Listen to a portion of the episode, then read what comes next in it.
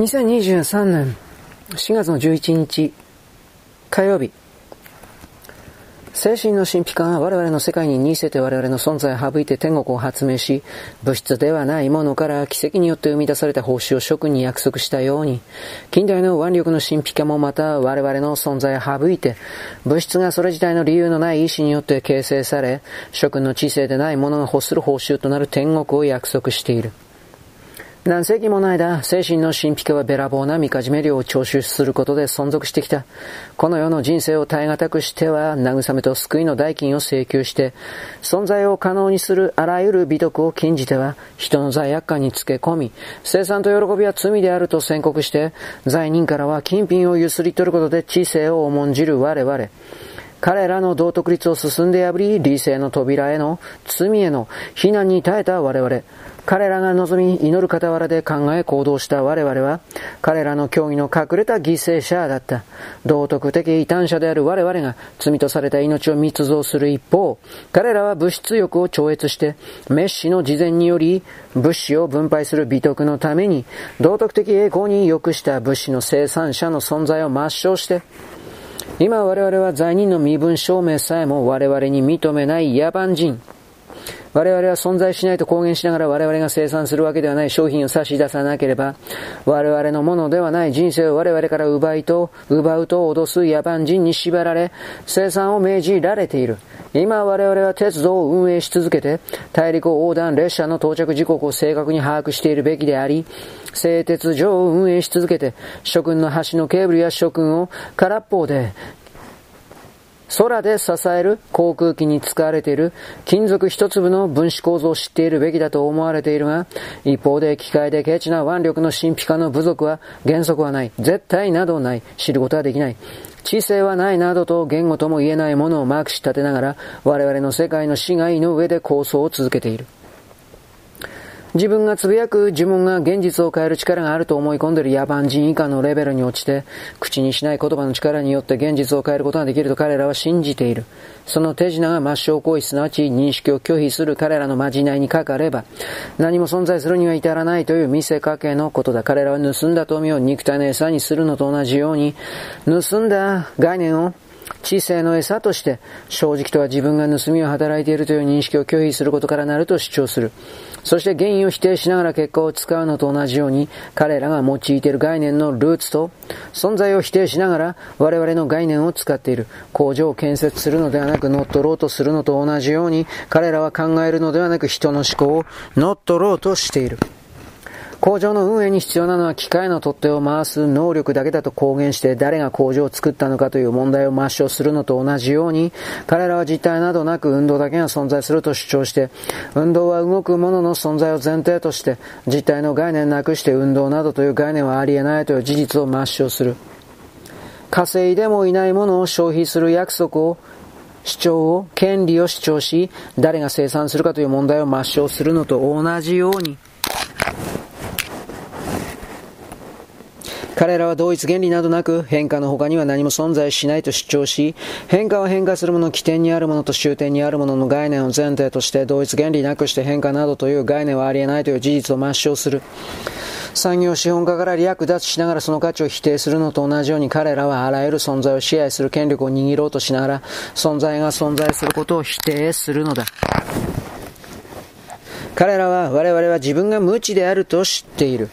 とさえずりながら知識をひけらかしているという事実を抹消している。絶対的なものなどないとさえずりながら一つの絶対を口にしているという事実を抹消している。人には自分が存在したり自分に意識があったりすることの、それを知ることができる意識、そうした概念の中で立証されたものとされていないものを判別する方法を得得している知識の存在を前提とするという事実を抹消している。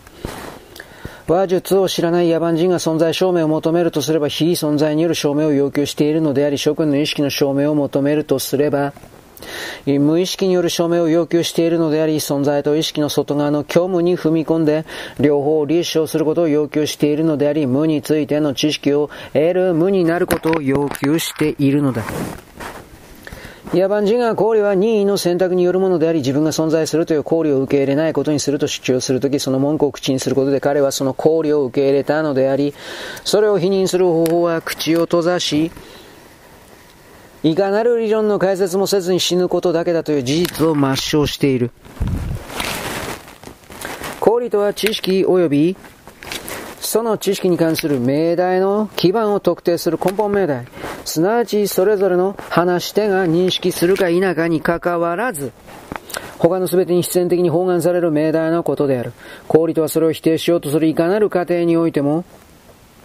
認めて使わざるを得ないという事実によって反論不可能とする命題のことである。同一性の考慮を認めようとしない結局人に、同一性の概念やそこから発生する概念のどれも使わないで理論を展開させてみることだ。